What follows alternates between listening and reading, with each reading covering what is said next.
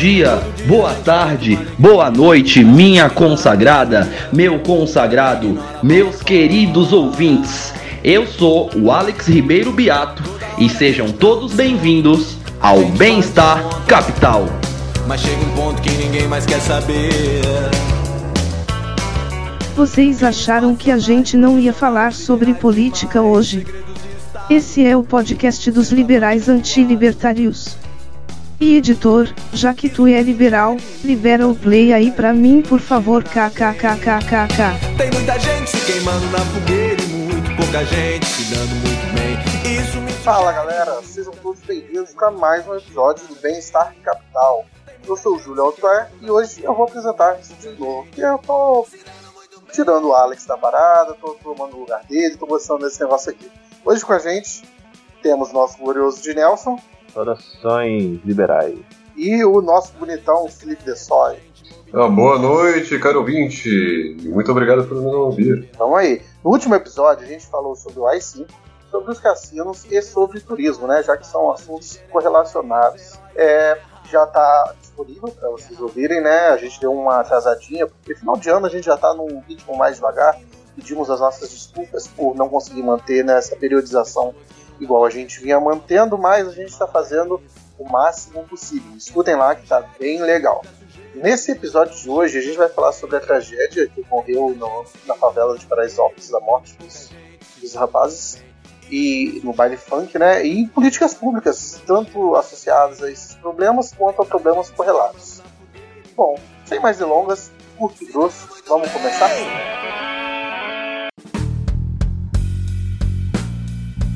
Já dizia Jefferson que o preço da liberdade é a eterna vigilância, então aproveite o próximo bloco para saber mais o que seus políticos têm feito. Começa agora, o Político Público.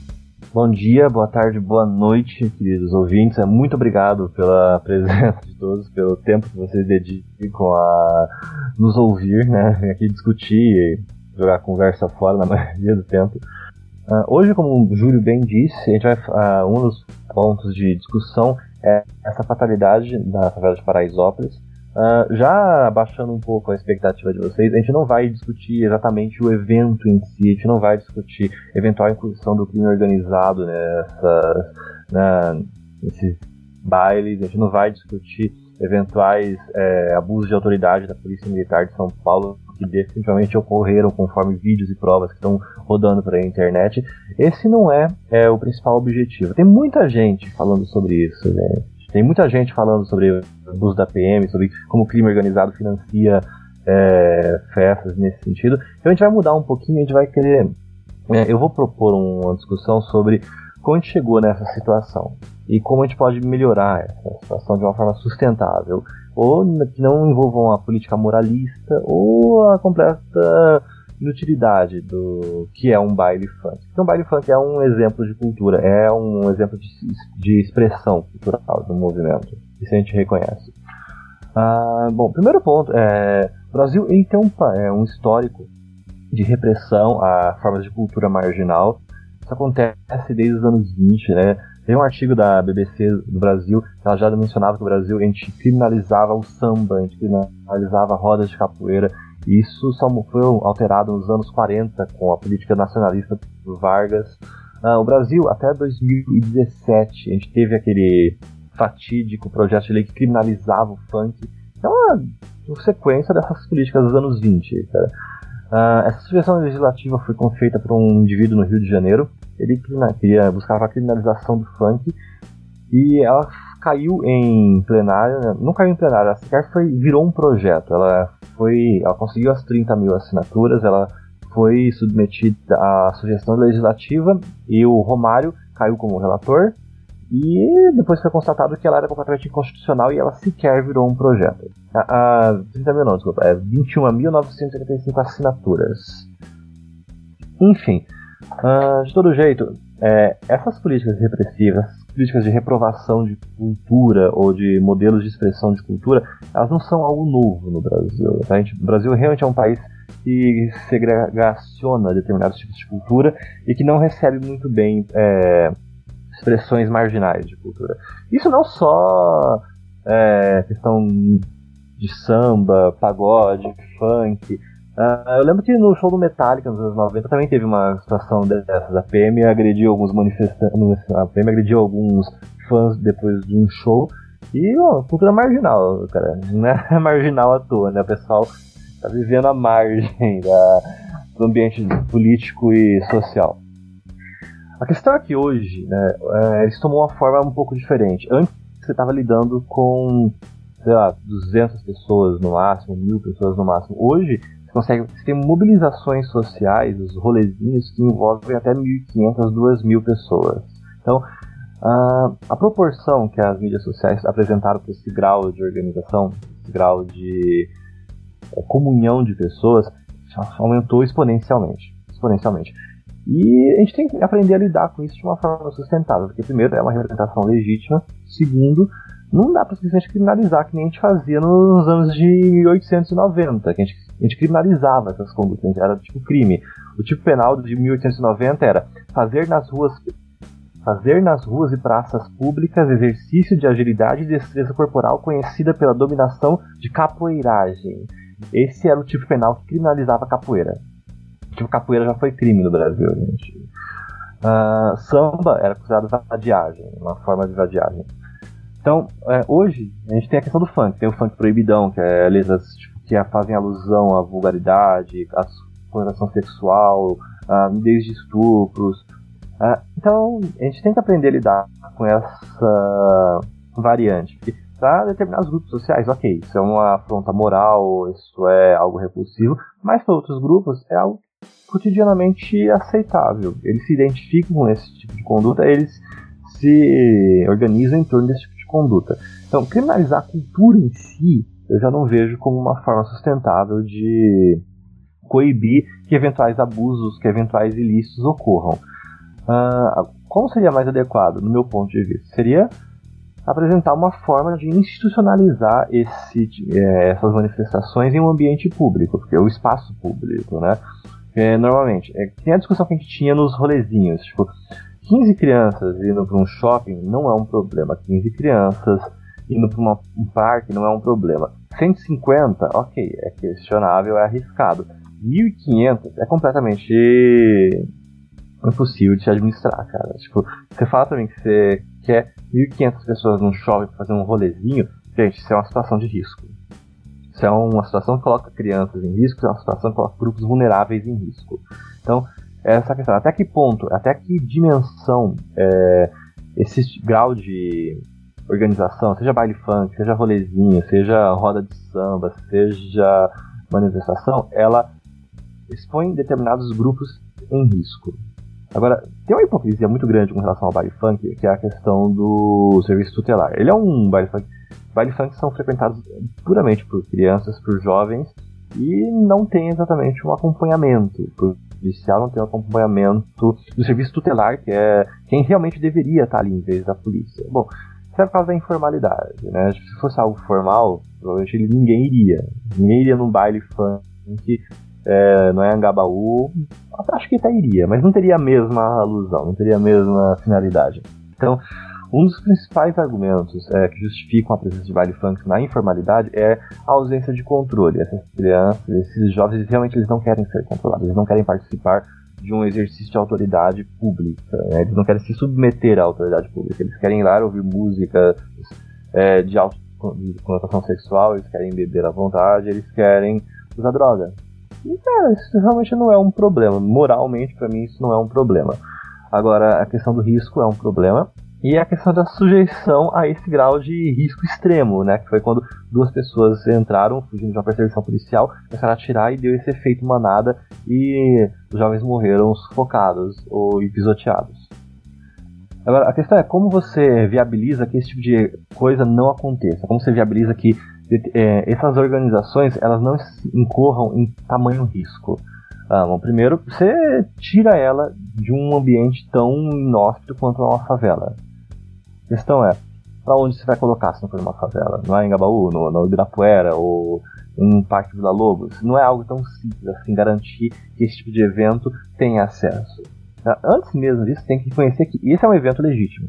As pessoas têm o direito de se manifestar dessa forma. Tipo, ok, eu não gosto de funk, eu não frequento baile funk, mas eu reconheço a legitimidade, cara. É uma forma legítima de manifestação e eles têm todo o direito de se expressar. A questão é, ainda assim não é algo fácil você conseguir espaço em um ambiente urbano para isso. Esse, esse grau de organização, ele é, é mantido majoritariamente na marginalidade, em favela.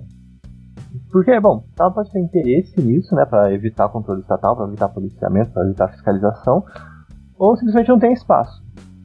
Bom, isso é uma coisa que a gente vai conversar não, mais pra frente. Dá pra, dá, dá pra ter vários motivos, inclusive, não só não ter espaço, fiscalização, como você falou, muita gente vai lá pra beber, tem menor de idade. Imagina se isso aí fosse um local formal, assim, onde batesse fiscalização como alguns outros batem.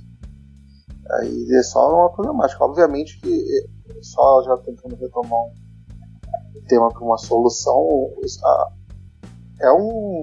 A pessoa da favela já é marginalizada. Às vezes eles não têm uma opção muito boa de lazer. E às vezes esses bailes são exatamente opção de lazer do pessoal. E você simplesmente proibir e reprimir, eu acho que não é, não é o caminho certo. Porque é a opção de lazer dos caras. Os caras já têm uma vida bem bem puxada e se tira todo o lazer que às vezes é o curtir o baile, é complicado, mas você também tem que tentar, por meio de política, por meio de conversa, associação de morador, tentar manter um mínimo de padronização isso aí, de organização, para evitar que esses problemas voltem a acontecer. É, também lembrando que, uh, como já falaram, uh, as pessoas não têm tanto acesso a, a formas diferentes assim de lugares para se congregar, lugares públicos de lazer. A gente tem exemplos infinitos, tá, infinitos não, mas muitos, muitos acontecimentos similares aqui no Brasil. É que a gente pega, por exemplo, a piscina lá de jura, do, do Morro de Juramento, em que o, aparentemente o tráfico fez uma piscina e a polícia simplesmente foi lá, esvaziou a piscina e aquilo ali era um espaço público que era utilizado pela população. Aquilo ali denota a falta desses locais públicos que acabam permitindo que essas pessoas de baixa renda, como por exemplo Paraisópolis, tenham acesso a esse mínimo local comum de congregação. E ali, uh, aquele, ba aquele baile ele simplesmente não aconteceu uh, do nada também. Ele já existe há 10 anos. Paraisópolis é uma das maiores favelas do, de São Paulo. Inclusive, Paraisópolis é, é, é, é a favela que está naquela foto emblemática que todo mundo que fala sobre desigualdade usa. Que é aquele prédio em escadinha cheio de, de piscina já na, nas sacadas. E aí do lado tu consegue ver a, a favela de Paraisópolis. Então não é algo novo. Não é, a ação da polícia também não. O problema também não é novo. E aí a gente vai coibir toda vez que a camada mais pobre acha formas de se inserir de, de se inserir de maneiras diferentes sem lazer em locais públicos. Eu não concordo. Não, é verdade, essa foto do. É, o nome é Condomínio Penthouse, tá? É, é algo, algo icônico mesmo. Uh, agora, é, esse ponto o Felipe trouxe é a verdade. Paraisópolis é uma favela já tem quase 50 anos, ou para mais, se não me engano, né? Uh, essa, é, esses bailes são bailes icônicos, tipo, é quase um ponto turístico informal da cidade. E como você vai. Já é institucionalizado internamente, né? A questão é, essa instituição internamente ainda assim é fora de um padrão de segurança. E se você levar um padrão de segurança para Paraisópolis, você inviabiliza completamente o modelo de baile que eles têm, o modelo é, que seria o baile, se desconfigura, se descaracteriza, né? Isso é algo que tipo, não vai acontecer, gente. Você não vai conseguir colocar lá serviço tutelar no baile de Paraisópolis. Você não vai conseguir colocar uma patrulha da PM lá num baile de Paraisópolis. Isso não vai acontecer. Isso não vai acontecer, cara. Porque, primeiro que é a margem da lei, é a informalidade. É mais fácil você tirar de lá do que se colocar, se injetar infraestrutura. Isso é o crasso da de favelização, né? Tipo, é mais fácil você tirar e adensar, tirar da favela, do que jogar infraestrutura na favela. E, tipo, como é que a gente faz isso? Eita, é uma boa pergunta. Essa aí é a pergunta de um milhão de reais. Ah, se fosse fácil assim, eu tava lá, né, já resolvendo o problema do Dória, ao invés de estar aqui discutindo no podcast. ganhando muito dinheiro aí, né? Eu adoro. Eu, eu não sei como funciona a dinâmica aí da, da, das favelas de São Paulo, mas eu vi em alguns lugares também que eles falam que tem associação do tráfico nesses bailes, que é algo assim também a se ponderar. A gente tá falando tanto, né? Parece até que a gente tá falando que o baile é tudo de ruim e tal. Mas são fatos também, né? Eu acho que toda, toda, toda história tem, tem dois lados. Tem um problema ali também envolvido no, no, nos, nos pancadões que eles chamam. Mas será que não tem uma associação de moradores, alguns locais que você consiga é, ficar, por mais que, que, sem tanta regulamentação, mas um pouquinho mais de segurança? Ou, sei lá, mano. É realmente algo bem difícil de responder. Eu, eu sempre penso que no Rio, como tem essas associações que o pessoal usa pra samba, né? As, as quadras e tal, e aqui também tem os baile em alguns lugares mais específicos. Eu, pelo menos, nunca eu não sei se é a mesma dinâmica daí. Pelos vídeos que eu vi, parecia que era um lugar muito, muito mesmo em viela, fechadinho, e inclusive fecharam as entradas, por isso que aconteceu todo esse problema, porque você fechou todas as entradas e saídas. Aí o pessoal foi saindo desesperado e acabou. Algumas pessoas foram caíram, foram pisoteadas e entre outras coisas. Então esse, esse tipo de estrutura, o próprio pessoal que organiza o baile pensar nesse tipo de coisa, às vezes pode ajudar a evitar os problemas maiores. Mas eu realmente não sei nada além disso para comentar. Não, mas isso não é exclusividade de Paraisópolis, cara. Tipo, aqui na Zona Sul de São Paulo tem um bairro é, famoso chamado Campo do Sabão. Tipo, eles pegam é, um campo de futebol e eles transformam em um baile funk. E esporadicamente esse baile funk termina com a PM jogando gás e bala de borracha, cara. tipo, o, o campo do sabão, pelo que, eu, pelo que me falaram, é a mesma coisa que Paraisópolis, cara. Tipo, você pega. Tem duas entradas, a PM fecha uma e todo mundo corre pra segunda. E, tipo, nisso é, acontece coisas, acontece coisas. Mas, tudo bem, tipo. Uh, realmente eu não acho que tem uma resposta institucional que você possa dar tipo, internamente. Tipo, ok, no Rio de Janeiro você tem essas associações de moradores, São Paulo também tem, né? A Paraisópolis é uma favela gigantesca, ela é até que bem organizada, tem bancos internos, tem agora é, fintechs de crédito dentro de Paraisópolis. A questão é que ainda assim, eu acho que isso é uma das preocupações institucionais do modelo urbano que a comunidade de Paraisópolis. Acho que eles têm coisas um pouco mais drásticas, tipo saneamento, ou educação, ou é, criminalidade um pouco mais crassa do que falar, não, é, baile funk é um problema. Acho que para eles baile funk é mais um resultado, é mais um, uma forma de expressão e lazer do que um problema. O problema vem quando você tenta impor um grau de segurança, um grau de é, controle externo, que seria no caso do policiamento. O que é uh, coisas que eu acho que não deveria acontecer, formas que não deveriam ser é, abordadas. Primeiro, controle exclusivamente via policiamento ou via criminalização. Tem que ter um controle? Tem que ter um controle, cara. Agora, como você faz isso? Não é com a polícia. Agora, minha pergunta, por que o serviço tutelar não estava ali? Bom, porque o serviço tutelar brasileiro é sucateado, ó, obviamente. Obviamente. É ainda assim, por que o serviço tutelar não faz uma, um, um acompanhamento paulatino dos baile funk e quem frequenta a idade, faz um é, de conscientização sexual é, para evitar DST, etc. Fiscaliza, ou então tenta ao menos coibir um, um certo nível de consumo de álcool por menores de idade, menores de 14. Deixa, tipo, Podia ter uma resposta menos. É, uma resposta pública, né? Menos incisiva, menos agressiva. Algo. Tipo, algo que seria efetivo, porém não seria tão efetivo ao ponto de ser uma bala de borracha no crânio de um indivíduo. Vocês entendem o que eu quero dizer? Sim, de fato. E.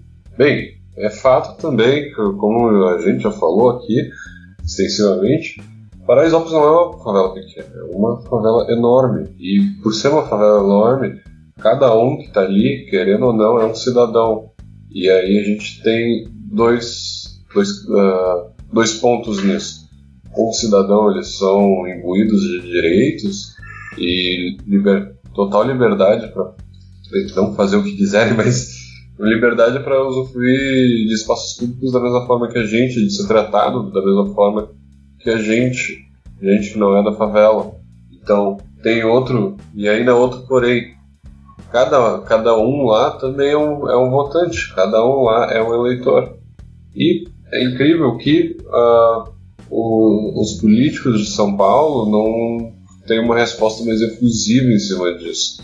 Porque eles, eles vão para Paraisópolis exatamente porque Paraisópolis é um curral eleitoral interessante. É um, é um local em que você consegue diversos eleitores dependendo do seu approach, assim dizendo.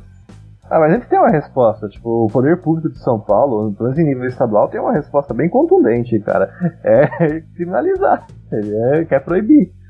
Uh, tem os nichos, né? Tipo, a política de nicho, que realmente abraça e que faz, tipo, Mano Brown, o PSOL, PCO, PT. Os caras vão lá e abraçam e falam que tem que fazer mesmo, dividem, dividem palco, dividem púlpito. Mas ainda assim, a resposta institucional de São Paulo normalmente é repressiva. Tipo, a gente não tem uma é, política de inclusão, entende? Sim, de fato. eu, eu não queria entrar nesse porém, mas na, na, minha humilde opinião, a, a, a, atuação da polícia foi absurdamente criminosa. Não. E eles, eles tentam inventar que tinha né, dois meliantes ali na moto e simplesmente dois meliantes passaram de moto no meio de mil pessoas. E mil pessoas não enxergaram dois meliantes de moto. E ninguém ouviu um tiro, além dos tiros de borracha na cara deles. Eu, é. Não vou entrar nesse porém. Não, não, não, não, não vamos é, entrar. Voltante. Não vamos entrar nesse cara. Tipo, ok, que provavelmente aconteceu pela enésima vez num baile funk em São Paulo. Agora, um ponto interessante. Um Mais um daqueles é, casos isolados. É um caso isolado. O 80 vez. Eu perdi a conta. Exatamente. Mas ó, primeiro ponto, primeiro ponto. Uh, a Polícia Militar de São Paulo é uma polícia é, de nível. Tá, de qualidade. Não, não, não, não, não. É, comparado com a média nacional, a gente tá até aqui relativamente bem, cara. Tipo, de verdade. É melhor que Rio de Janeiro, melhor que as do Nordeste, um pouco melhor que as do Sul. Tanto é que, tipo, a Barro Branco, ela treina a, maioria, a maior parte dos oficiais né, que dessas polícia, polícias estaduais é, regionais, tipo Nordeste, etc. A gente tem uma polícia militar bem instituída, bem, instituída, bem organizada. A questão é, isso se limita muito ao oficialato. Quando você vai para polícia de base, para o chão de fábrica, aí você já encontra esse, esses vídeos que você vê cotidianamente no YouTube. Então, qual é a ordem é, hierárquica, qual é a ordem institucional? Não faz. O que, que acontece? Bom, tem PM com braço pesado. Tem soldado que acha que é justiceiro, tem indivíduo que acha que é promotor, juiz e júri ao mesmo tempo. Então, é, esse grau de intervenção, esse, esse grau de resposta, não é um grau institucional, cara. Normalmente ele é um grau é, individual do, da, da pessoa soldado. Então a gente não pode simplesmente jogar a culpa pra PM. Eu não tô passando pano aqui pra PM, tá, gente? Tipo, se um soldado faz, é óbvio que a organização inteira tem que ser responsabilizada, porque é pessoa jurídica, né? Por favor, o indivíduo apresenta a instituição, o soldado apresenta a instituição. Se ele não age de acordo, é, um, é, é uma culpa, uma responsabilidade da instituição que não exerce um controle sobre ele. Então, eu não estou passando pano aqui. Eu estou dizendo que atitudes individuais existem e, bom, a PM tem que ser responsabilizada pela atitude individual, sim. E esse grau de resposta, eu não vejo ele como uma política pública institucionalizada. Eu vejo isso como mais uma política informal. Tipo, indivíduos é, fazem isso e é moralmente aceito é, em bolsões, em nichos. Agora, quando um PM, um major ou um tenente vai num púlpito da Assembleia, ele vai e defende, ele fala que tem inclusividade, ele fala que tem um controle. E, bom, praticamente eu gosto do oficialato da PM de São Paulo, cara. Eu acho que é um oficialato bem instruído. Acho que ele, os caras têm uma capacidade de condição, não, capacidade de raciocínio. Eles realmente eles fazem política pública de segurança. A questão é, executar a política pública de segurança é algo absurdamente difícil quando você tem é, um soldado mal treinado, um soldado indisciplinado, ou um soldado que acha que é justiceiro. O que acontece cotidianamente. Cotidianamente. E, bom, a PM tem que ser responsabilizada, isso é crasso, isso é, tipo, não tem como contornar isso, a PM tem que ser responsabilizada. E você sabe, como é que você evita que esse comportamento, que essa postura se perpetue? Porque, gente, isso é uma postura ideológica, tá? Tipo, uh, esse, essa criminalização, essa reprovabilidade né, da cultura marginal, do funk, do pagode, do axé, da capoeira, do candomblé, tipo, culturas afrodescendentes. Uh, então a cultura LGBT também. Isso é algo cultural. Agora, como é que você muda essa cultura é, e evita que ela seja institucionalizada de forma informal? Como é que você, é, tipo, como é que você torna essa repressão institucionalizada de forma informal, tipo, aceitável? Bom, primeiro você tem que fazer uma mudança paulatina, é, cara. E qual a primeira mudança? Você tem que ver qual o ponto de congregação entre os dois lados. Tipo, você quer um baile funk com 1.500 pessoas e em extrema situação de risco, onde esse tipo de é, evento, essa fatalidade é propensa a acontecer, porque ele ocorre em um lugar fechado e repleto de álcool, droga e. Pode ser, mano, fica ali pra dar merda 10 segundos. Uh, agora, ou você tem uma polícia também que responde mal a qualquer incursão de risco. Então, como é que você congrega esses dois fatores? Eu acho isso um diálogo essencial que a gente tem que fazer e eu não estou vendo muito esforço nesse sentido.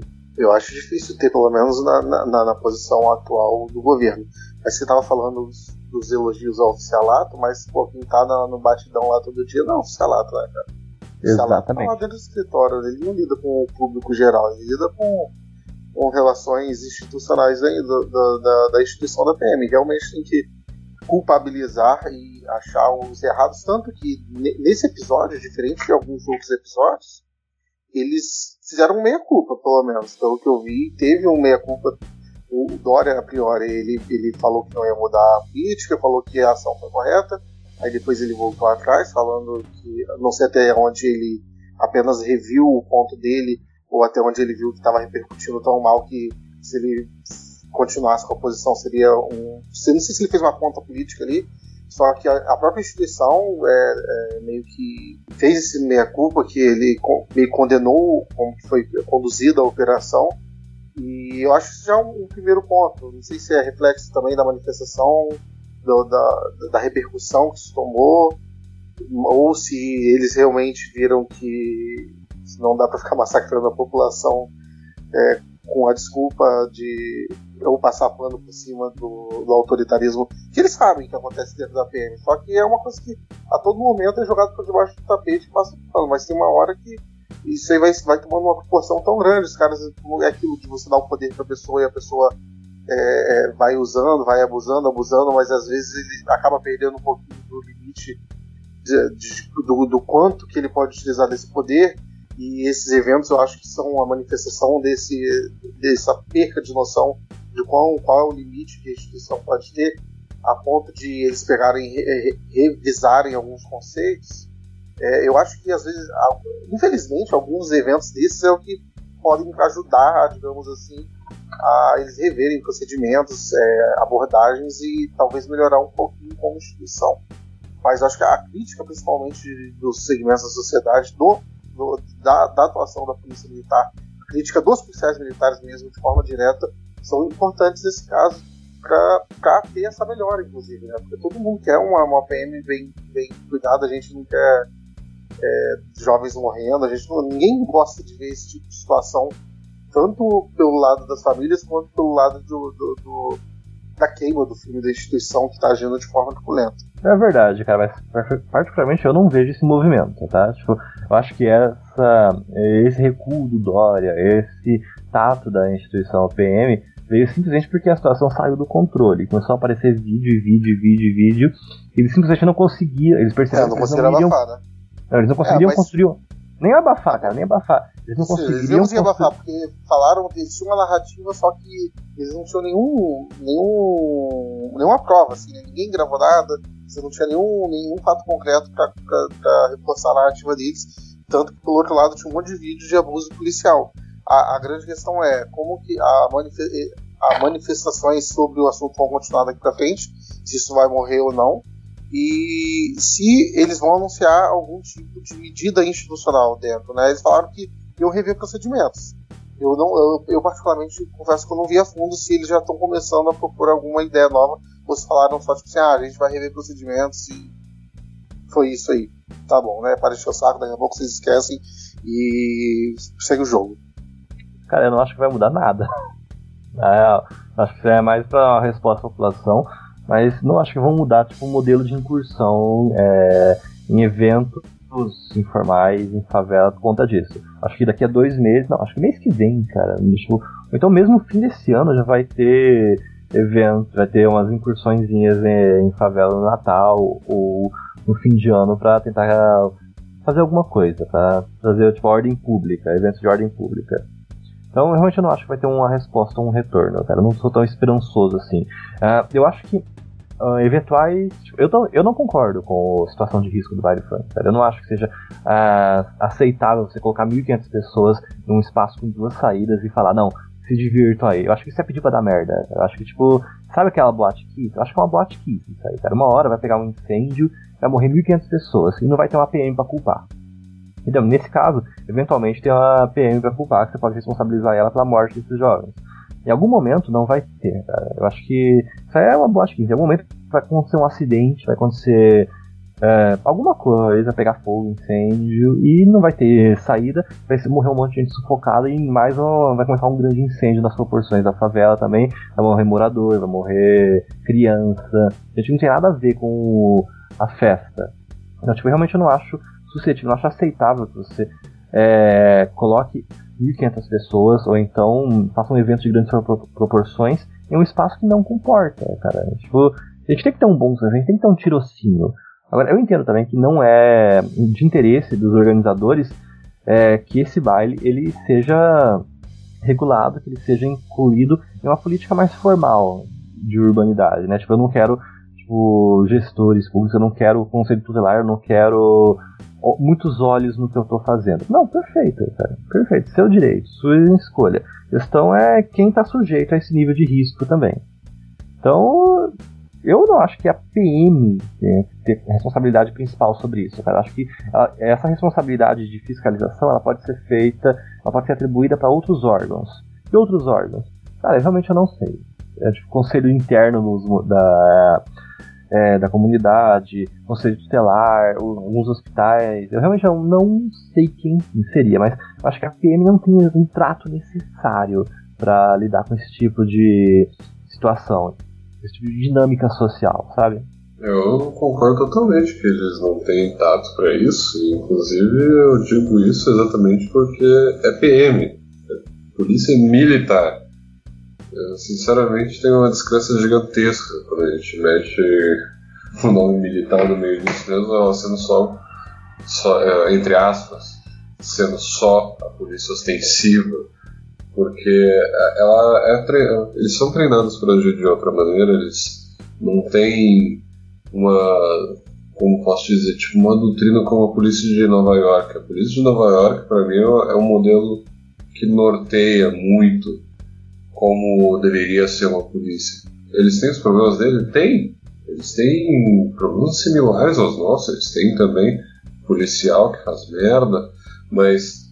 E, desculpa falar, mas.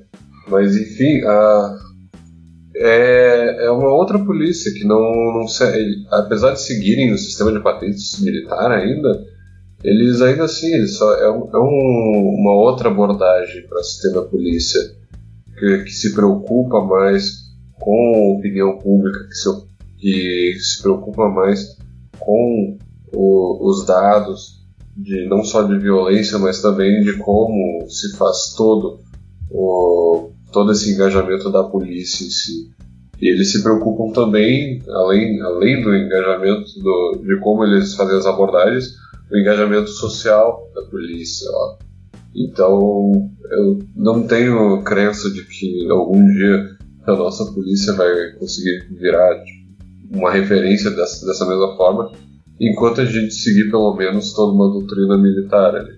Esse é um ponto. O que a gente chegou mais perto de conseguir foi o Rio de Janeiro com as UPPs, né? Mas, tipo, um projeto que foi deixado de lado é que o UPP ele seguia aquele modelo japonês, né? O, né? Como chama? Era Kampatei, policiamento japonês. Ele seguia o um modelo de policiamento e patrulhamento japonês.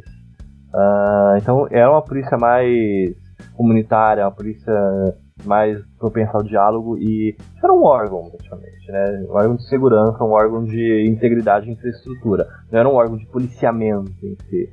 Uh, era uma boa, é uma boa maneira de fazer uma incursão de infraestrutura em uma comunidade. É realmente uma forma tipo, menos incisiva, menos violenta. História que não foi, legado, é, não foi levada pra frente. E o então foi pervertido. É, mas é porque o PP era só o primeiro ponto, na verdade. Né? Você tinha outras medidas que tinha. O PP, digamos, seria o primeiro passo para você trazer aquela segurança inicial e depois o Estado deveria ocupar o espaço em outras frentes, que não seriam só da segurança, na frente de cultura, educação, você fazer é, é, organizações para você tirar esse jovem, mostrar outro caminho para o jovem que não seja o tráfico. Só que só ficou na primeira etapa, porque uma, acabou sendo uma política eleitoreira que durou pouco, aí depois você manter a UPP lá estava sendo só, só atraso, né? Pra... Tanto que agora é bem consenso que manter a UPP não é mais uma boa estratégia. Nossa, cara. Felizmente São Paulo não tem esses problemas, tá? Tipo, nossas favelas, elas até que são bem organizadas, bem estruturadas, tem infraestrutura, assim. Não é tipo um Rio de Janeiro da vida. É bom que vocês não esperem que eu fale sobre favela aqui no Rio Grande do Sul, eu não tenho nada sobre isso. Ai, que tadinho. Bom, gente, vamos agora para o nosso próximo bloco. Que a, a gente está tentando manter uma periodicidade da participação de uns economistas no nosso podcast para dar um palpite mais certeiro sobre o assunto. Nesse episódio de hoje a gente vai trazer o Lucas Favaro, Favaro, Favaro desculpa Lucas se eu falei seu nome errado. É, ele vai falar um pouquinho. O Lucas ele é administrador da página Economia Mainstream, que é uma página muito boa, recomendo bastante sobre economia no Facebook. Além disso, né, só para a gente trazer sobre o Lucas, o Lucas ele é graduado em economia e mestrando agora em economia pela USP. Então não é só um administrador de uma página do Facebook aleatoriamente, ele tem um conhecimento sobre o assunto. Ele vai falar um pouquinho sobre, a, sobre economia pra gente. Vem mais, Lucas.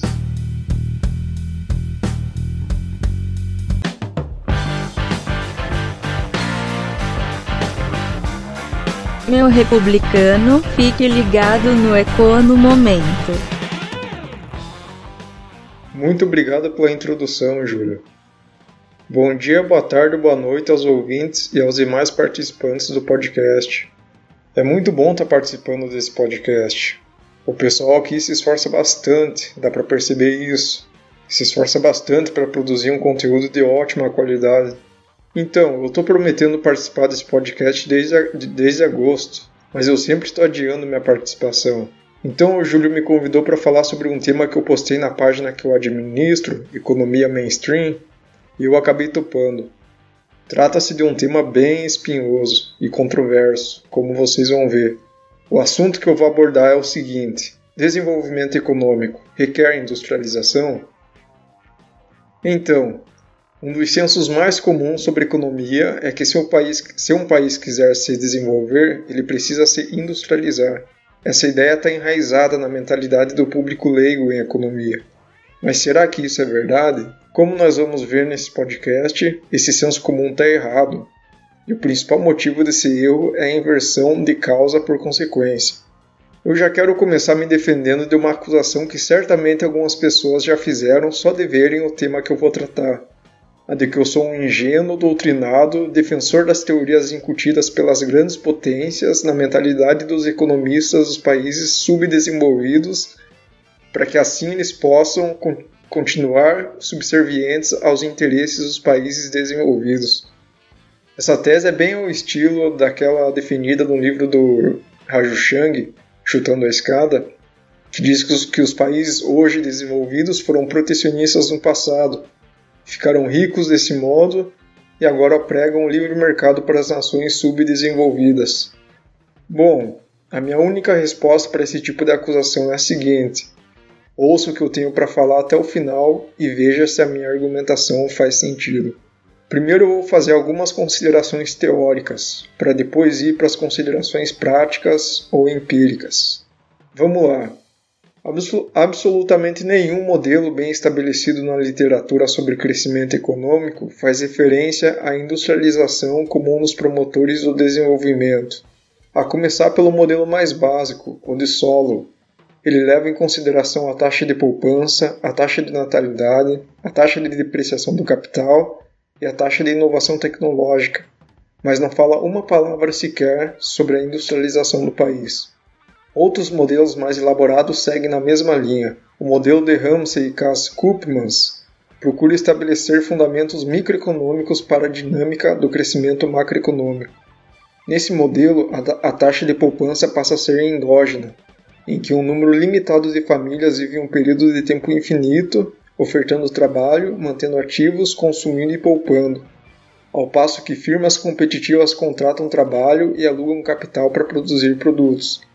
E um detalhe, é claro que esse modelo é realista, mas lembre-se de que todo modelo é uma simplificação da realidade para tentar facilitar o nosso entendimento do mundo complexo. Já o modelo de gerações sobrepostas de Diamond difere do de Ramsey e Cass-Koopmans na medida em que há uma entrada contínua de novas famílias na economia, só que mais uma vez, nenhum dos modelos faz referência à industrialização como processo de enriquecimento. Seguindo adiante, temos os novos modelos de crescimento econômico, iniciados por Homer e Lucas. Basicamente, eles consideram que a taxa de inovação tecnológica é uma variável endógena, dependendo de fatores como a fração do produto e trabalho devotados à pesquisa e desenvolvimento. Também consideram em seus modelos que o nível de renda é determinado pelo nível de capital humano. Aqui também, nenhuma palavra sobre industrialização. O que eu quero dizer com esse resumo de teorias de crescimento, que parece ser um pouco chatinho, é que não há nenhum modelo sequer que fala que industrialização é necessária para o crescimento.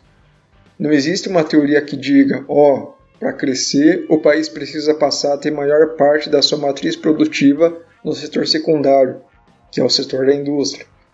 Não há sequer uma tentativa de criar uma variável ou um parâmetro nas equações que representem o setor secundário. Aqui então já deve se acender o sinal vermelho para os defensores da tese de que indústria promove desenvolvimento.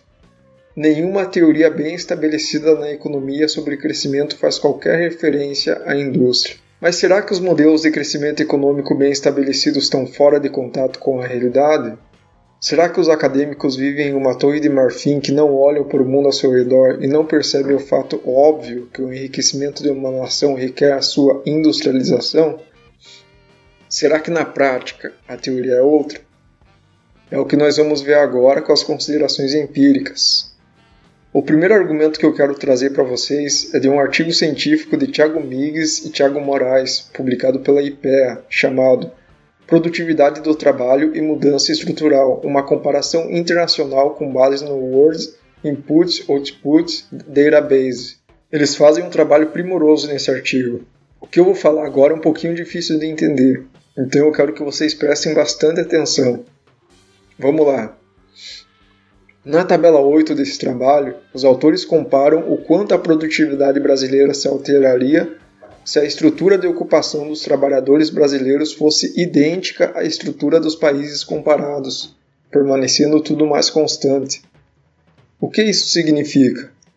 Que se colocarmos o trabalhador brasileiro para fazer a mesma coisa que o trabalhador, por exemplo, norte-americano, isso é, se ao invés de produzirmos soja e minério de ferro, passarmos a produzir produtos industrializados típicos dos Estados Unidos, o quanto isso mudaria a produtividade brasileira? Já na tabela 9, os autores mantêm a mesma estrutura produtiva do Brasil, mas igualam a produtividade intrasetorial do país à dos países comparados. Ou seja, eles pegam setores de siderurgia, derivados de leite, carne, eletrônicos, enfim, todos os subsetores dos setores primário, secundário e terciário e colocam como se o Brasil tivesse a mesma produtividade nesses subsetores que os países comparados. Então, qual deveria ser o resultado observado caso a hipótese dos adeptos da ideia de que desenvolvimento requer industrialização fosse correta? Bom, deveria se observar que a produtividade brasileira deveria crescer muito mais caso se igualasse a estrutura ocupacional dos trabalhadores brasileiros àquela dos países industrializados, do que se fosse mantida a mesma estrutura ocupacional e apenas se mudasse a produtividade intrasetorial. Ou seja, o Brasil deveria ganhar muito mais se passasse a produzir microchips ao invés de soja do que se continuasse a produzir soja, mas apenas aumentasse a produtividade na produção de soja. Acontece que o oposto disso ocorre. A produtividade brasileira aumentaria muito mais se, mantendo a mesma estrutura ocupacional, isso é, os mesmos empregos, iguala-se a produtividade intrasetorial brasileira à dos países industrializados do que se, mantendo a mesma produtividade intrasetorial, rearranja-se os, os, empregos para priorizar os setores manufatureiros. Por exemplo, se os empregos do Brasil fossem os mesmos dos empregos dos Estados Unidos, tudo mais constante, ou seja, se o Brasil fosse um país tão industrializado quanto os Estados Unidos, sua produtividade iria crescer meros 68%. Já se o Brasil mantivesse a estrutura ocupacional que possui atualmente, que é fortemente apoiada no setor primário, mas igualasse sua produtividade intrasetorial àquela observada nos Estados Unidos, sua produtividade total iria crescer assustadores 576%. Então, para resumir, a produtividade e, consequentemente, a renda de um país depende muito mais de como se produz do que o que se produz. Se com isso você ainda não ficou convencido, vamos então averiguar a pauta de exportação de alguns países ricos. Com apenas uma pequena parcela de produtos industrializados exportados, a Austrália é um exemplo de país rico que não se industrializou. Segundo o Atlas of Economic Complexity, a pauta de exportações desse país em 2017, que serve como uma proxy para a produção, consistiu basicamente de produtos primários. 20% das exportações da Austrália de 2017 foi composta de minério de ferro, 19% de carvão, 12% de ouro e apenas uma, uma pequena fração de produtos industrializados. Uma situação mais drástica ainda é observada na Nova Zelândia, outro país rico. Nesse país, quase metade dos produtos exportados em 2017 consistiu de produtos à base de leite. Na Nova Zelândia, a exportação de industrializados é quase nula. Se quiser, entre no site do Atlas para você ver por si mesmo. Aí no, no, nosso post original sobre o assunto, vem um sujeito todo arrogante falando o seguinte: Tá, mas então compara o valor agregado da produção manufatureira per capita da Austrália e da Nova Zelândia com o do Brasil você vai ver que o valor agregado é muito maior nesses países. A minha resposta é a seguinte: eu não duvido que realmente seja. É até óbvio que seja assim, porque o PIB per capita desses países é muito maior que a do Brasil. Mas fazer essa comparação é o mesmo que comparar maçãs com laranjas. Você deve comparar o valor agregado de produtos manufaturados per capita de países com a mesma renda per capita. Aí sim você vai estar comparando maçãs com maçãs. E o fato é que o valor agregado da produção manufatureira per capita da Austrália é muito menor que de uma Alemanha, por exemplo, que possui basicamente o mesmo nível de renda por habitante que a Austrália. Mas continuando, esses resultados são um completo enigma para os defensores da tese de que enriquecimento requer industrialização. Temos o exemplo de dois países ricos, Austrália e Nova Zelândia, que não são industrializados. Deixa eu falar agora sobre os tais, os tais, problemas econômicos causados pela produção e exportação de produtos primários, principalmente problemas relacionados ao balanço de pagamentos. Vou começar pelo problema da restrição externa, que é o problema causado pela falta de dólares para importar e pagar as dívidas estrangeiras. Os críticos da ideia de um país produzir apenas produtos primários dizem que como os preços dos produtos primários estão sujeitos a uma volatilidade muito grande no mercado internacional, quando há uma baixa nesses preços, haverá consequentemente uma queda nas divisas internacionais do país e uma incapacidade de importar e de honrar as dívidas internacionais.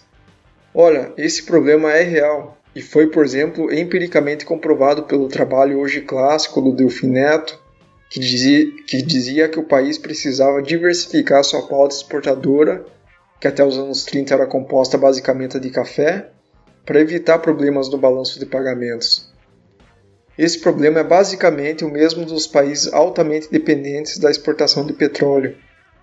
O preço do petróleo cai, a renda das exportações diminui, o país fica mais pobre e passa por dificuldades no balanço de pagamentos.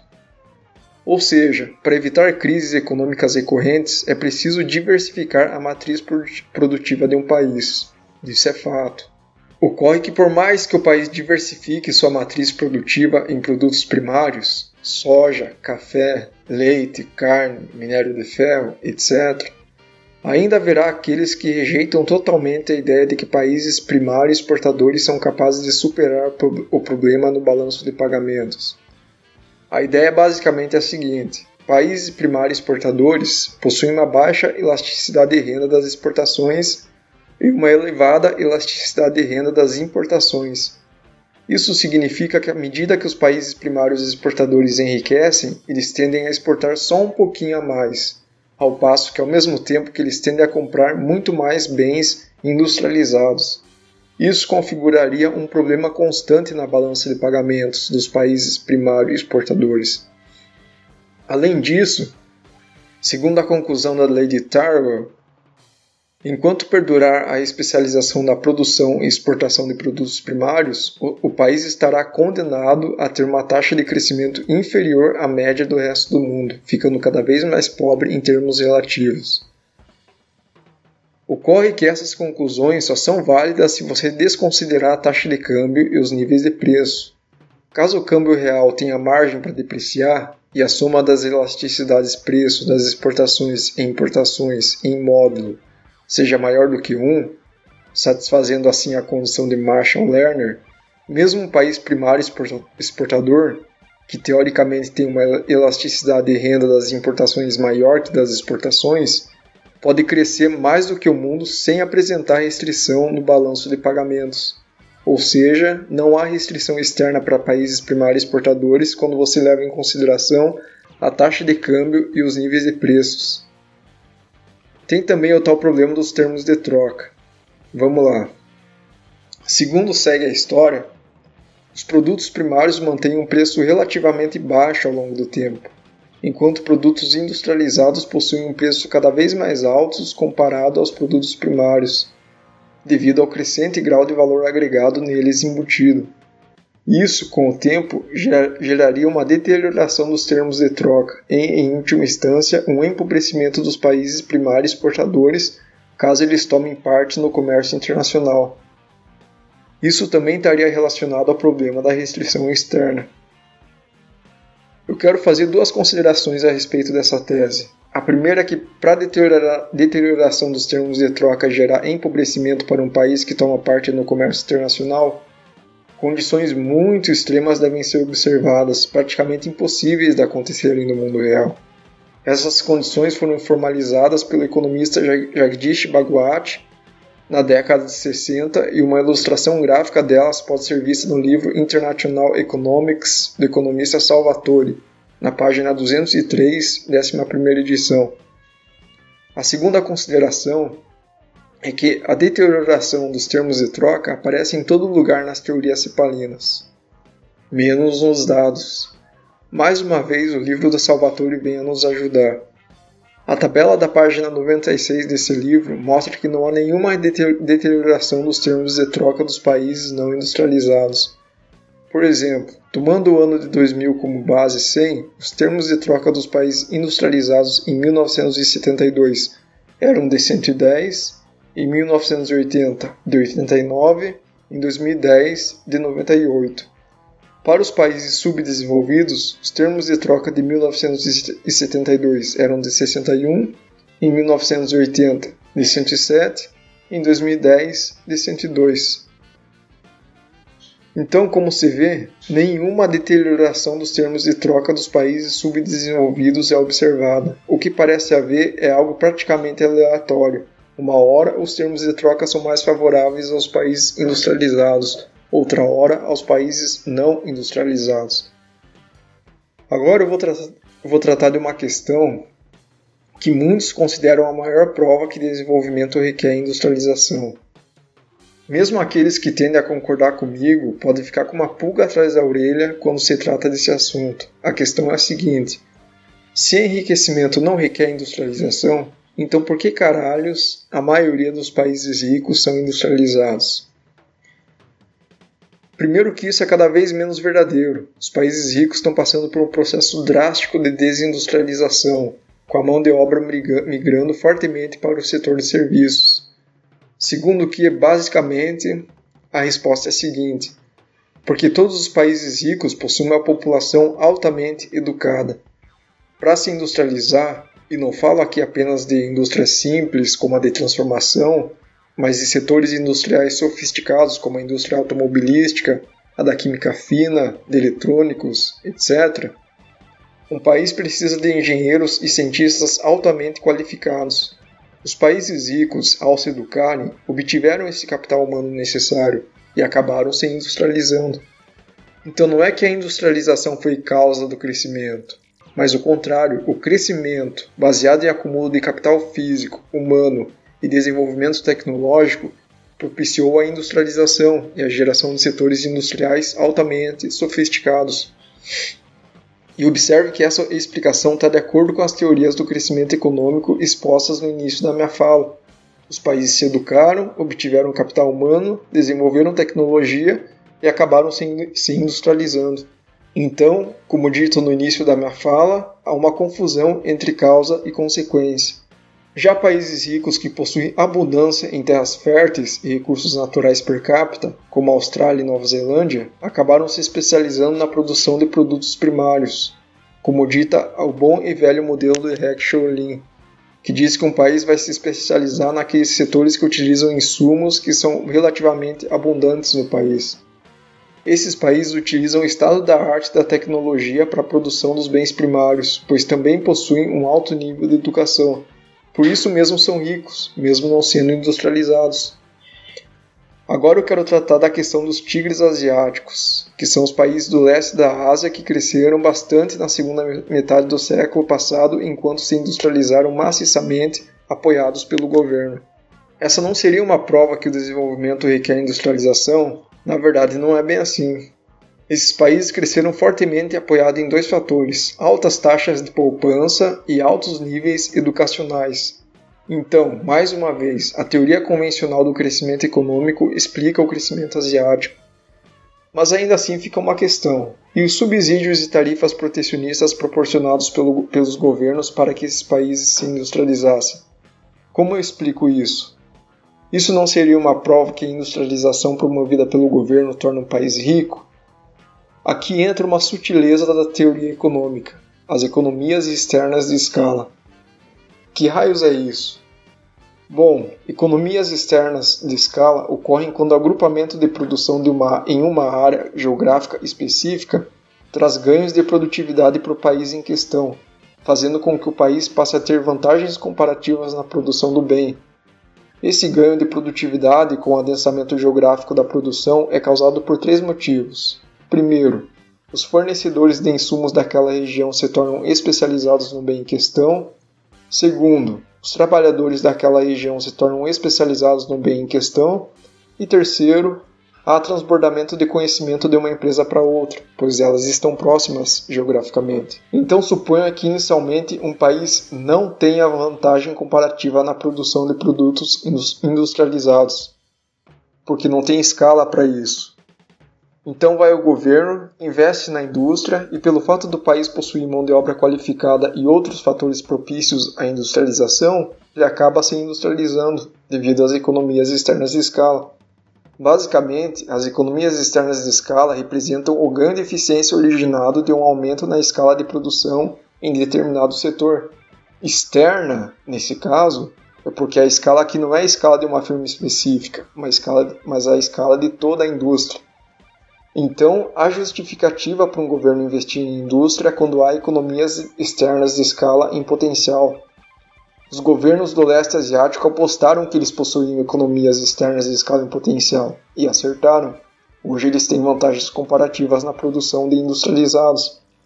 Mas isso quer dizer então que todo país deve tentar se industrializar? É claro que não, pois é apenas uma ínfima minoria de países que possuem economias externas de escala em potencial de produtos industriais. Os países do leste asiático possuíam, pois, como já dito, eles possuíam alta taxa de poupança e nível de escolaridade altíssimo. Então não se pode sair tentando fazer política industrial a rodo por aí. A maioria dos países pobres fez isso no século passado e a maioria fracassou retumbantemente. Os únicos que deram certo foram os do leste asiático, pois eles tinham os fundamentos para investir em indústria. Bom, deixa eu falar agora sobre uma dúvida muito pertinente levantada por um seguidor da página do post que originou esse podcast. A dúvida é a seguinte: tem algo a ver ou é coincidência que o período de maior crescimento brasileiro tenha sido o de maior fortalecimento industrial e os últimos 30 anos de forte desindustrialização tenham significado também grande redução nas taxas de crescimento comparadas às que se verificaram nas décadas anteriores? Olha, a questão é a seguinte: o período de alto crescimento naquela época foi porque muitas pessoas saíram do campo, cuja atividade predominante era basicamente a agricultura de subsistência, em que a produtividade é muito baixa, e foram para a cidade trabalhar na indústria, onde a produtividade é maior. O que explica o forte crescimento brasileiro nesse período é basicamente o êxodo rural. Mas atenção, não é que a agricultura per si possua uma baixa produtividade mas a agricultura praticada no Brasil até os anos 30 e 40 sim, pois era majoritariamente uma agricultura de subsistência, excetuando-se, claro, as grandes lavouras de café. Já o fato do crescimento ter arrefecido depois forte, da forte industrialização é explicado por dois motivos. Primeiro, porque esse período de forte crescimento econômico entre os anos 30 e 70 deixou grandes gargalos e dificuldades na economia brasileira, tais como crise da dívida externa, inflação descontrolada e principalmente uma população altamente deseducada. É muito difícil crescer quando você tem toda essa bagunça para arrumar. Segundo, porque o período de tirar gente do campo e pôr na cidade acabou. O Brasil passou pelo período mais fácil de crescimento, que é passar de economia de subsistência para economia de mercado. Passado esse momento fácil de crescimento, que é só tirar gente ociosa do campo e botar para trabalhar na cidade, na indústria, as coisas ficam mais difíceis. Agora é um momento difícil de crescer, pois nós precisamos fazer várias reformas para o crescimento, e isso é muito difícil de fazer numa democracia tão polarizada e populista como a do Brasil. Então, concluindo, eu já falei demais. Em suma, os modelos de crescimento econômico bem estabelecidos nada têm a, ver, nada têm a dizer sobre o que um país deve produzir para ser rico, e as evidências empíricas confirmam isso. O que determina o padrão de produção e comércio de um país são suas vantagens comparativas. E quais são as vantagens comparativas do Brasil? Ora, por se tratar de um país com solo fértil e muitos recursos minerais, o Brasil possui vantagem comparativa na produção de produtos primários, tal como a Austrália e Nova Zelândia. Claro que sempre há espaço para a indústria, mas esse espaço, no caso brasileiro, parece ser diminuto, pois uma vez que o Brasil se abriu para o comércio internacional nos anos 90, com o Collor, várias indústrias faliram, pois o Brasil não tinha vantagem comparativa na indústria e muitas das indústrias só se mantinham graças a altas taxas protecionistas e subsídios. Detalhe, hein? a abertura do mercado brasileiro nos anos 90 aumentou a produtividade do país, diferente do que muitos podem pensar, como mostra o clássico artigo de Marcos Lisboa, Naércio Menezes e Adriano Scor, intitulado The Economics of Trade Liberalization on Productivity Growth in Brazil, Competition or Technology. O que determina a riqueza ou a pobreza de um país não é o nível de industrialização, mas de produtividade, que depende, por sua vez, como mostram os modelos de crescimento econômico, da taxa de poupança, do nível educacional, de inovações tecnológicas e assim por diante. Detalhe que quando falo de inovações tecnológicas, não estou falando necessariamente de inovações atreladas à indústria, mas inovações atreladas ao campo e à mineração também. Por exemplo, novos defensivos agrícolas, novos alimentos transgênicos, novas máquinas escavadoras, novas colheitadeiras e assim por diante. Mas o que determina esses fatores? Taxa de poupança, educação, etc. Em última instância, o que determina esses fatores são as instituições do país. Instituições extrativistas tornam um país pobre. Instituições inclusivas tornam um país rico. Esse é o estado da arte da economia no momento. Muito obrigado a todos que me ouviram.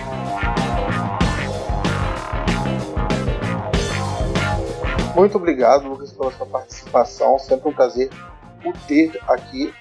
É, volte sempre está sempre super convidado para participar do nosso podcast. Agora, vamos para o nosso último bloco, que são as rapidinhas. Vamos lá?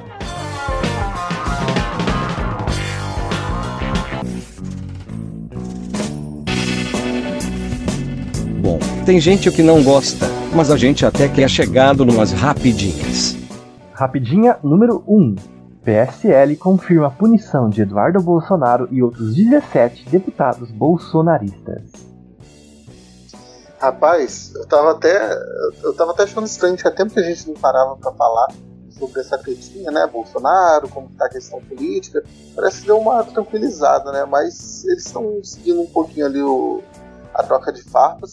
Eu acho particularmente isso aí não, é só uma tentativa ali de um cutucar o outro. Eu acho que isso aí vai acabar dando nada.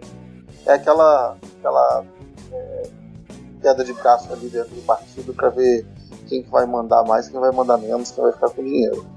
Nem só isso, cara. Tipo, o Bolsonaro já conseguiu a assinatura eletrônica pro novo partido dele. Ele vai conseguir fazer um partido em três meses, ele vai conseguir disputar as eleições é, municipais do ano que vem com esse partido aliança, né? Ele vai levar esses 17 deputados que desenharam a linha agora, né? Tipo, são 17 fiéis. Ele vai conseguir levar esse povo todo junto com os filhos para o Aliança pelo Brasil ou para o Brasil. E, mano, isso aí é só tipo, desenhando uma linha mesmo. Ok, não tô surpreso, não espero mais nada. Agora, essa tranquilidade que você falou, eu acho que ele é um, tipo, uma consequência crassa do fim da discussão de reformas. O Brasil não tá mais discutindo reforma, né? A gente já entrou em um hiatozinho. Acho que reforma tributária fica pro ano que vem. Agora a gente não tem mais um projeto, não vai ter mais uma modificação legislativa substancial esse ano. É, eu discordo de vocês, eu acho que a gente tem que dar parabéns pro PSL, porque olha, puniram 17 deputados bolsonaristas e o Eduardo Bolsonaro, eu bato palma pra isso. Eu acho que o PSL saiu muito bem nessa, né? Porque ele era o partido de aluguel, um, surfou na onda Bolsonaro. Beleza, o Bolsonaro vai sair, mas se eles continuarem lá com 15 deputados, eles ainda têm uma, de uma grana pra ficar fazendo a politicagem deles lá. Eles só, eles só ganharam, só ganharam. Assim. Vocês não perderam nada. Exatamente, eles conseguiram esse, é, essa inflada que o Bolsonaro deu com eleição, etc., garantiu para eles meio bilhão no, no fundo eleitoral. Obviamente, eles não vão conseguir manter esse meio bilhão para a próxima eleição, né, porque eles não vão conseguir eleger mais tanta gente assim, porém, eles conseguiram é, um financiamento substancial para eventuais campanhas, novas campanhas. Ok, ok. Tipo, para um partido que antes era praticamente inexpressivo, eles conseguiram muito bem, cara. E eu só tenho pena de um determinado grupo político, que é o Livres, né? E, tipo, o Livres era pra ser, era pra ser um PSL 2.0. Infelizmente não aconteceu. Ou felizmente, né? Vai saber. Não sei, mas é que, tipo, bom, o Livres ainda assim é do filho do Vivar. É, começou com o filho do Vivar. Então, cara, papai curtiu o meu partido. Faz parte, mano. É, política política no Brasil ainda é uma política familiar é, é, e dinastias. Por isso que eu não tenho tanta confiança, assim. É, eu fico, eu fico contente o suficiente só de saber que o Eduardo Bolsonaro sofreu algum tipo de punição. Porque toda vez que um dos Bolsonaros acaba se ferrando, uma criança recebe um prato de comida. Não, ele perdeu bastante, cara. Ele perdeu bastante. Ele perdeu o cargo dele na embaixada, ele perdeu credibilidade internacional, ele perdeu bastante mesmo, velho. Então, imagina essa situação do Trump se o Eduardo fosse embaixador de verdade. Tipo, o Trump falando, não, eu vou tarifar o aço mesmo. Reverte aí, Eduardo. Reverte aí. Seria só mais uma linda enrabada que o no nossa política externa ia sofrer de novo. Ok. Próxima rapidinho lá.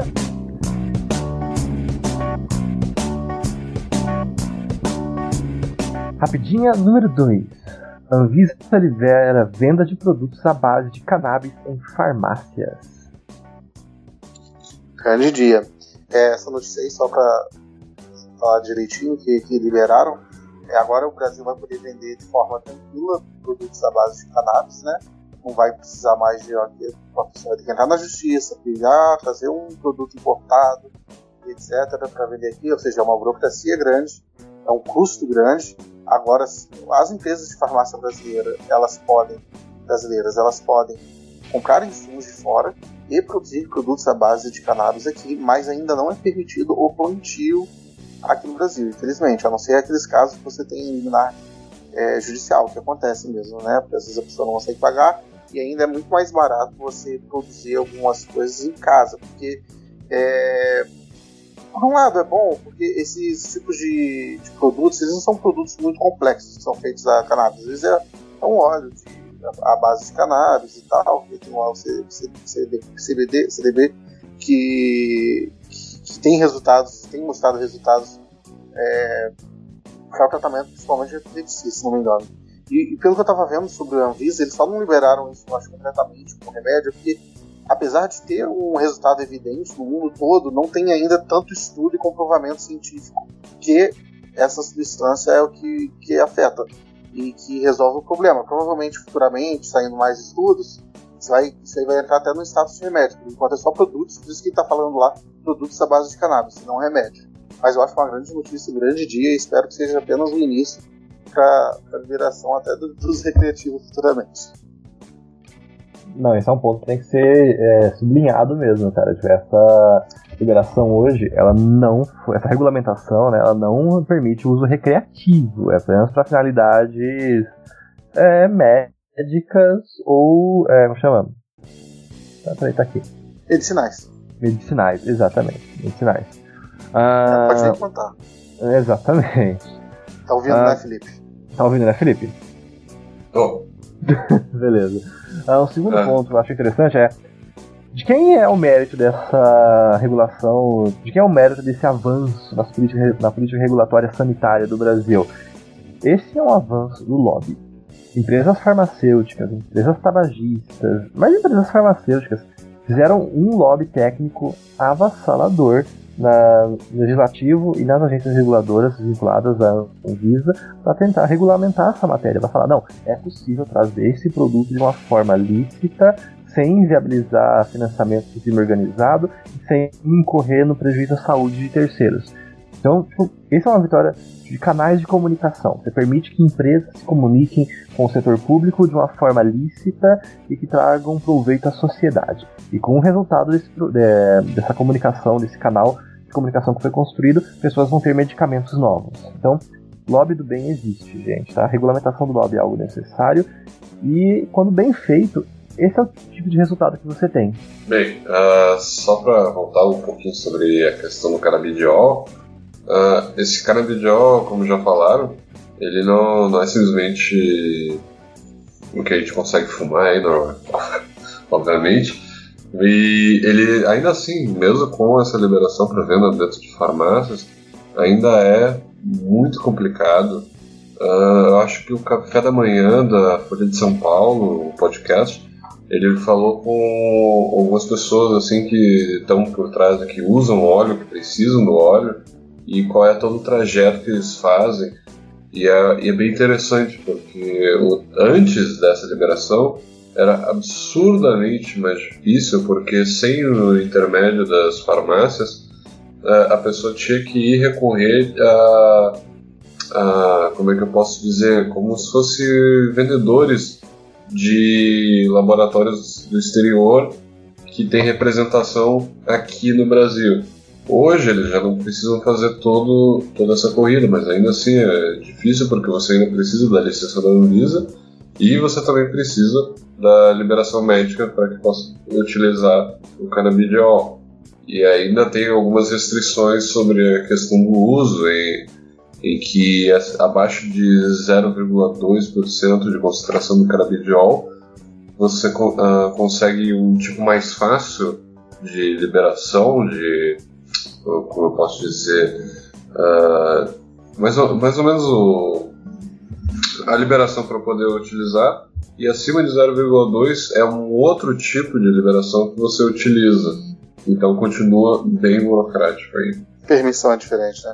Ah, mas é um avanço, né, gente? Vamos lá que, quem sabe aí, daqui pra frente a gente não consegue ir mais avanço.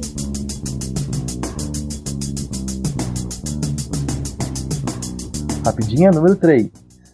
Trump quer retomar tarifas sobre aço e alumínio do Brasil e Argentina. É, isso aí já não é um fato muito novo. Ele já coloca tarifa em tudo que ele pode. Eu achei até incrível ele ter tirado o Brasil.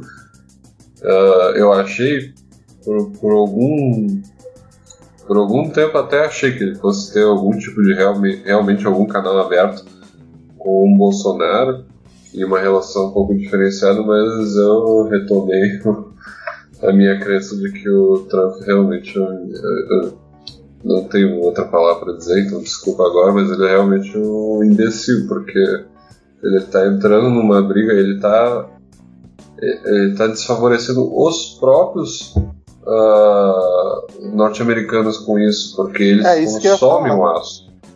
E isso acaba ferrando com preço. próprio. É a teoria que a gente sempre defende aqui. Eu acho muito engraçado a gente falar isso aqui, porque normalmente quem vê a, política de forma tribal acha que a, a galera é liberal. Então eles vão é, tender a apoiar o Trump, que é um cara mais à direita.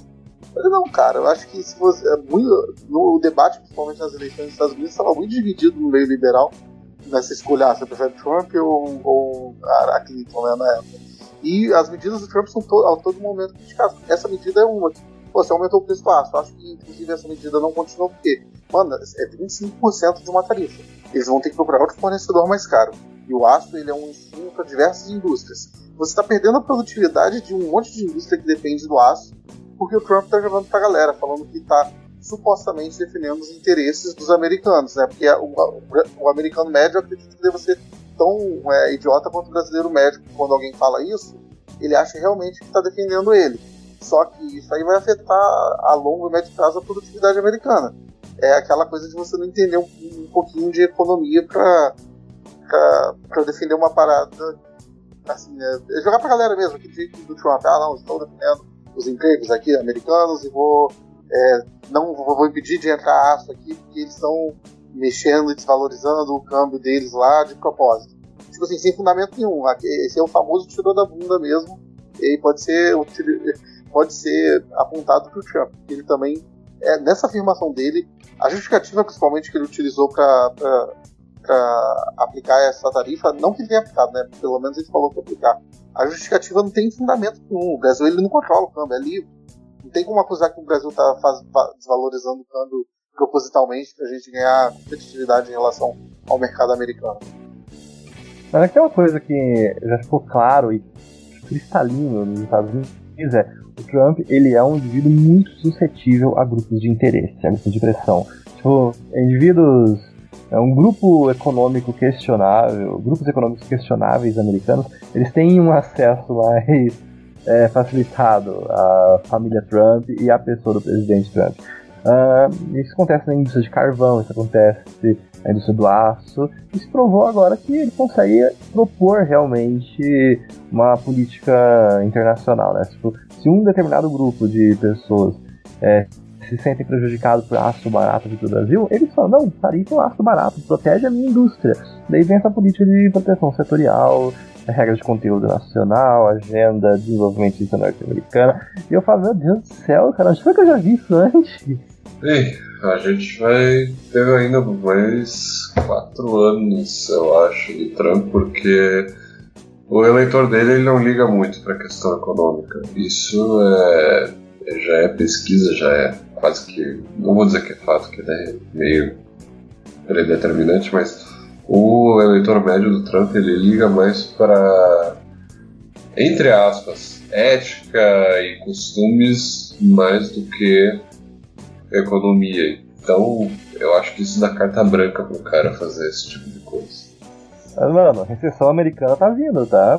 Já é quase um consenso que vai ter uma recessão norte-americana. Então, ok, vamos ver o que acontece com esse bem-estar aí que ele conseguiu. Esse choque inflacionário que ele construiu. Vamos ver o que acontece. Se as pessoas soubessem o que, que ia acontecer, eu acho que ela, a gente não tem esse tipo de gente tão esclarecida na camada geral da população. tá bom.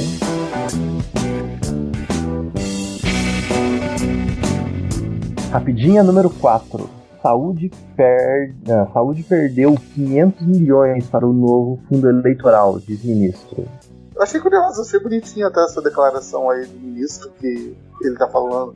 Porque eu, eu acho bonitinho porque o partido dele votou a favor dessa mudança, o partido do presidente votou a favor dessa mudança, e agora ele tá reclamando que a pasta dele tá perdendo dinheiro.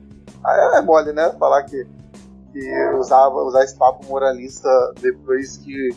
A, a, a ponto que ele não fez nenhum esforço para alterar isso dentro do próprio partido. Não, detalhe, você nem pode falar da questão fisiológica do PSL, porque, tipo, ok, o PSL e a família Bolsonaro estão brigados. Mas o Flávio, ele votou a favor disso também, cara. Então, mano, não é algo que faz sentido. Agora. Não, ah, foi sem querer. Ah, foi sem querer. Ah, tá. Eu, a gente entende, a gente perdoa você, Flávio. Foi sem querer. Sem querer.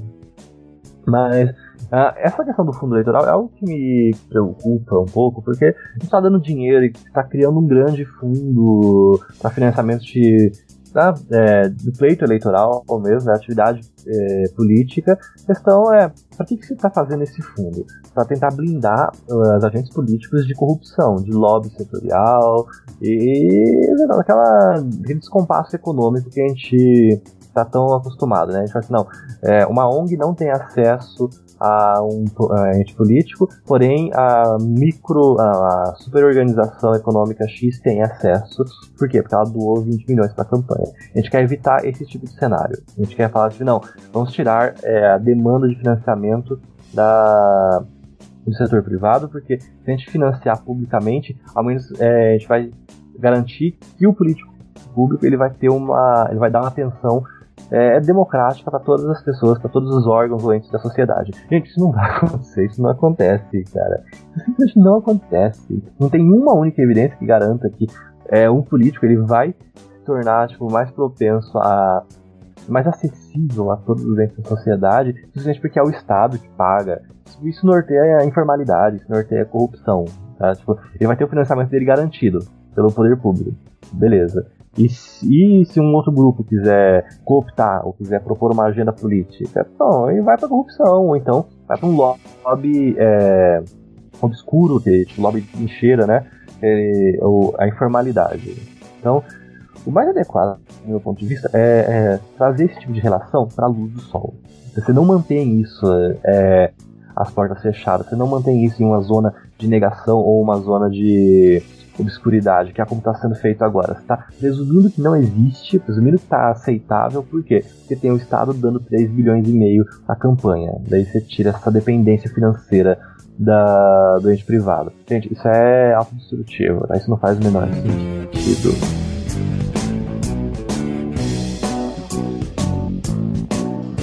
Rapidinha, número 5. Uh, Lacalipo é eleito novo presidente do Uruguai e tira grupo de Mujica do poder após 15 anos.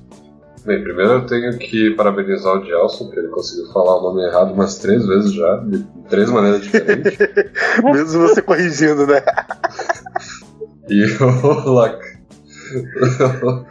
o Lacagepo, então, ele é um político bom, eu acho. Aparentemente, tudo se encaminha para que ele seja um centro-direita bem ameno, porque dentro da política uruguaia ele, eles não têm uma forma muito grande por, ser, por serem radicais, por terem figuras mais radicais, apesar de que existem essas figuras radicais.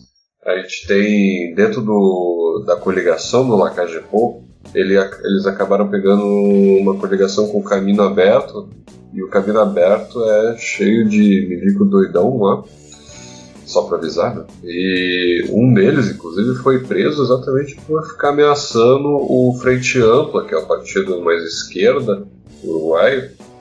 E aí, depois de acionada a justiça, e mesmo com todo esse desconforto, dele ameaçando o pessoal na Frente Ampla, a justiça já chegou lá e conseguiu fazer o, o cara ficar bem amansado já. Então, a política uruguaia é realmente é um colírio para os nossos olhos que só, que só vê desgraça na América Latina, realmente. Inveja, né? É, mas é até bom dar uma mudança de poder um pouquinho, e que você falou sobre a moderação. A própria esquerda que estava no poder lá era uma esquerda bem moderada. É, a gente conversa com uns amigos, né? Tem, tem esse lance de vocês lá, os amigos da política, falando: Ah, agora o Uruguai é esquerda. Eu falei, gente, uma esquerda tipo a Uruguai ganha aqui no Brasil, tava tranquilaço, tranquilo. Nem, nem, tipo assim, obviamente eu prefiro alguém mais próximo do meu ponto, mas eu não acho que seria um desastre, não. Eu acho que no caso do centro-direita lá é a mesma coisa, seria um pessoal de centro-direita bem moderado e que os moderados ganham mais, ganhem mais força daqui pra frente. Ah, mas eu tô vendo essa movimentação mesmo, cara, porque a gente teve a onda rosa, né, que foi a onda que trouxe a o vermelho para América Latina, Lula, Chris, é, Kirchner, Evo e família. E agora a gente está tendo esse, depois esse colapso financeiro, obviamente, né, o modelo político. Não, não acho que não foi precisamente culpa deles, né? Mas eles se organizaram institucionalmente ao ponto de não conseguir responder adequadamente ao colapso financeiro internacional, ao choque é, internacional econômico. E agora o, todo o continente está migrando para uma centro-direita, com, propondo agendas de reforma, propondo mais responsabilidade fiscal. Alguns estão lidando com problemas mais antigos e, e internos, tipo o Chile, que tem um problema mais é, é, interno deles, né? tipo, a forma como se organizaram também. Outros estão se recusando a fazer reforma, como a Argentina, então brincando com fogo. Ah, eu acho que isso aí não, não dá para afirmar ainda que é um movimento na, em, em direção a essa moderação, não. Às vezes pode ser estão tomando esse caminho por conveniência. Para mim, para se afirmar que um movimento é quando vira tipo assim, bloco, igual na década passada em bloco a gente tinha uma, uma centro-esquerda aqui no Brasil, ter isso atualmente. Eu, eu, eu vi um movimento mundial que o pessoal tendendo mais para um lado conservador, desse, dessa figura aí, tipo do Bolsonaro, Trump, aquele cara da Hungria também, que agora esqueci o nome, e ainda não vi esse lado para moderação com força. Espero, espero, que tome mesmo, mas não vi. Tanto que na Argentina quem é o cara que está negando todas as reformas possíveis e pena dos nossos irmãos. Ah, pelo. Bem, de fato, a gente não tem nenhuma movimentação indo em favor uh, ao que a gente ser, seria um centrismo a gente tem agora uma onda azul, de fato, que seria mais ou menos uh, partidos, pessoas de direita e centro-direita tomando poder em vários locais aqui da América Latina. Inclusive, se a gente for levar em consideração os nomes aqui, a gente tem o Guaidó na Venezuela, tá, que ele ainda não conseguiu assumir, infelizmente. A gente tem a Janine lá no, na Bolívia, com a saída do Evo, né? e acabou deixando em aberto até que ela conseguisse assumir. Ela também é, é bem mais à direita, mas também eu acho que não é tão doida assim. E a gente tem o Lenny Moreno, que apesar do nome, ele é de direita assim também. E entre outros nomes assim, uh, que eu, eu não vou lembrar agora, mas só para terminar então, Uh, essa onda acabou contrastando bastante com a onda anterior, que era a onda rosa que o Gelson falou, que acabou surgindo, pelo menos na minha, na minha hipótese, é, eles acabaram conseguindo entrar no poder e acabaram aproveitando um, um, um momento no tempo que era o boom dos commodities. Isso acabou ajudando muito que a onda rosa se perpetuasse por quase que uma década em vários países aqui da região. E aí agora, saindo essa década, saindo esse boom de commodities, várias peças da esquerda latino-americanas acabaram perdendo muito da sua força, acabaram perdendo muito do prestígio e alguns acabaram se utilizando um pouquinho demais do poder e isso acabou gerando uma imagem negativa em vários locais, como por exemplo Venezuela, Bolívia e, bem, Uh, pode, pode se dizer que no Peru também, mas isso aí fica para uma discussão futura.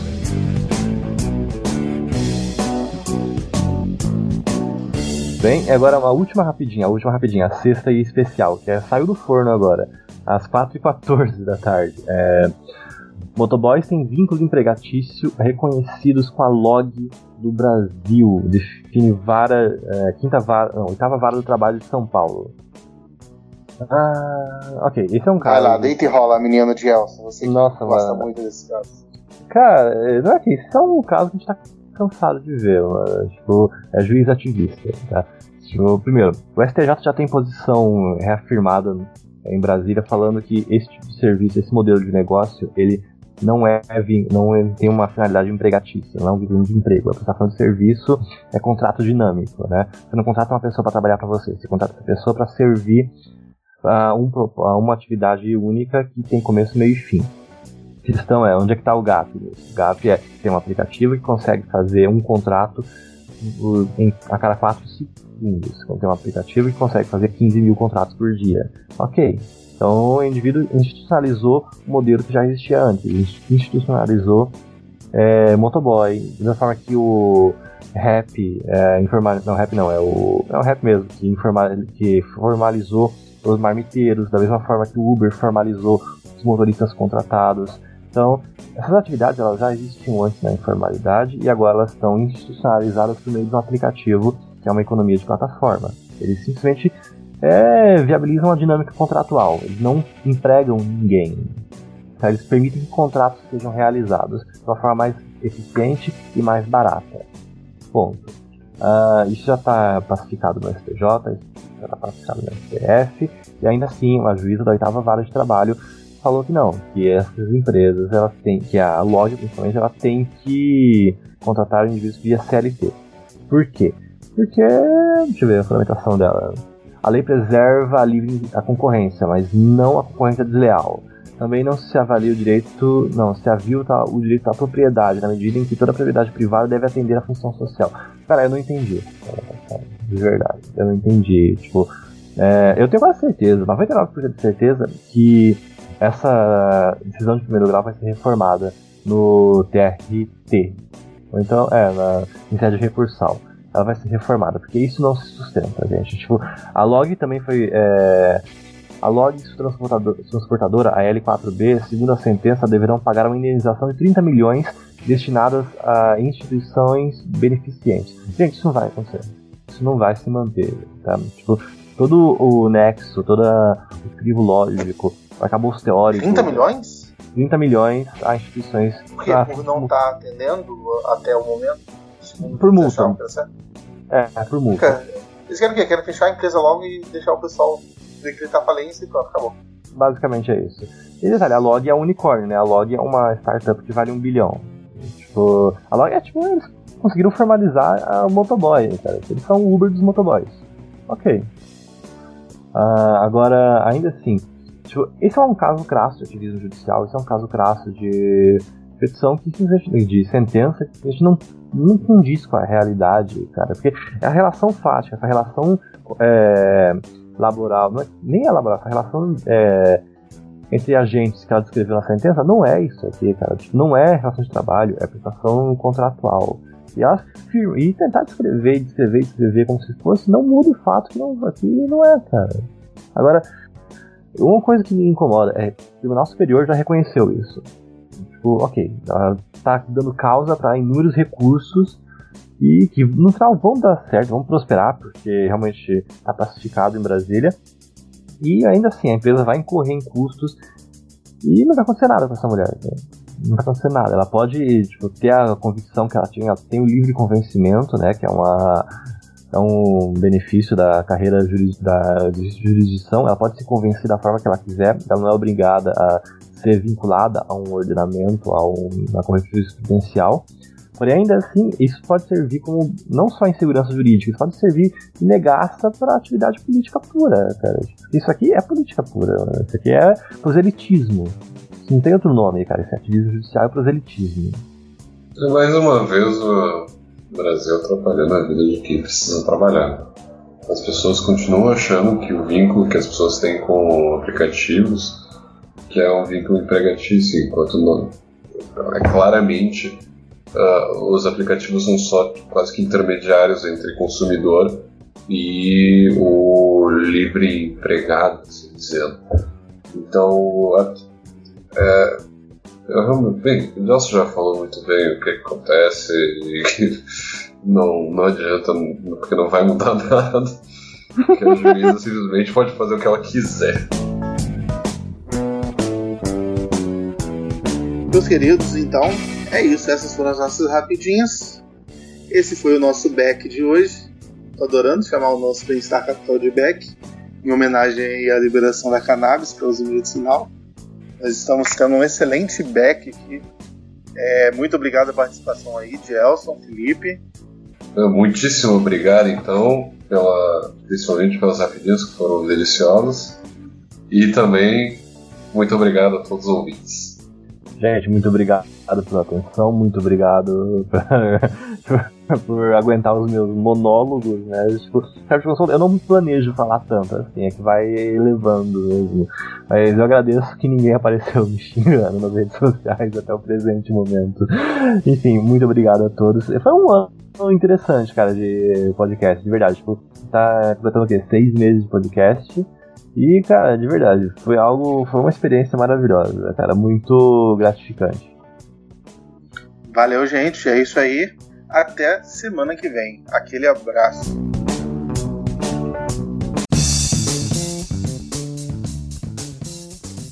A fim de melhorar a qualidade do nosso podcast, investir em publicidade e pagar o agregador para manter o áudio disponível 24 horas por dia para todos vocês, queridos ouvintes. Nós, do Bem-Estar Capital, temos um financiamento coletivo, sendo possível doação a partir de um real. Digite www.padrim.com.br barra liberais antilibertários e nos ajudem da maneira que vocês quiserem e puderem contribuir. De antemão, gostaria de agradecer a todos os padrinhos que já estão doando e estão acreditando no nosso debate de maneira consistente e coesa. Lembrando que se você ainda não faz parte do nosso grupo político que nasceu no Facebook, ou se você ainda não curte a nossa página, procure lá, Liberais Antilibertários, e entre para contribuir com discussões sobre política, economia e filosofia. Estamos disponíveis em vários players online. YouTube, Spotify, iTunes, Deezer, Addict para Android, Castbox e SoundCloud. Se vocês quiserem ter um contato mais direto comigo, Alex, com o Dielson, com o Júlio ou com a Débora, tiverem críticas a fazer, sugestões, enfim, quiserem mandar um texto, alguma declaração de amor, mande um e-mail para liberais anti temudo que responderemos com muito carinho. Acharam que eu não voltaria? Aqui estou, meus consagrados. Obrigado pela audiência. Lembre de recomendar esse podcast aos amigos. E não se esqueçam, a agenda republicana vive.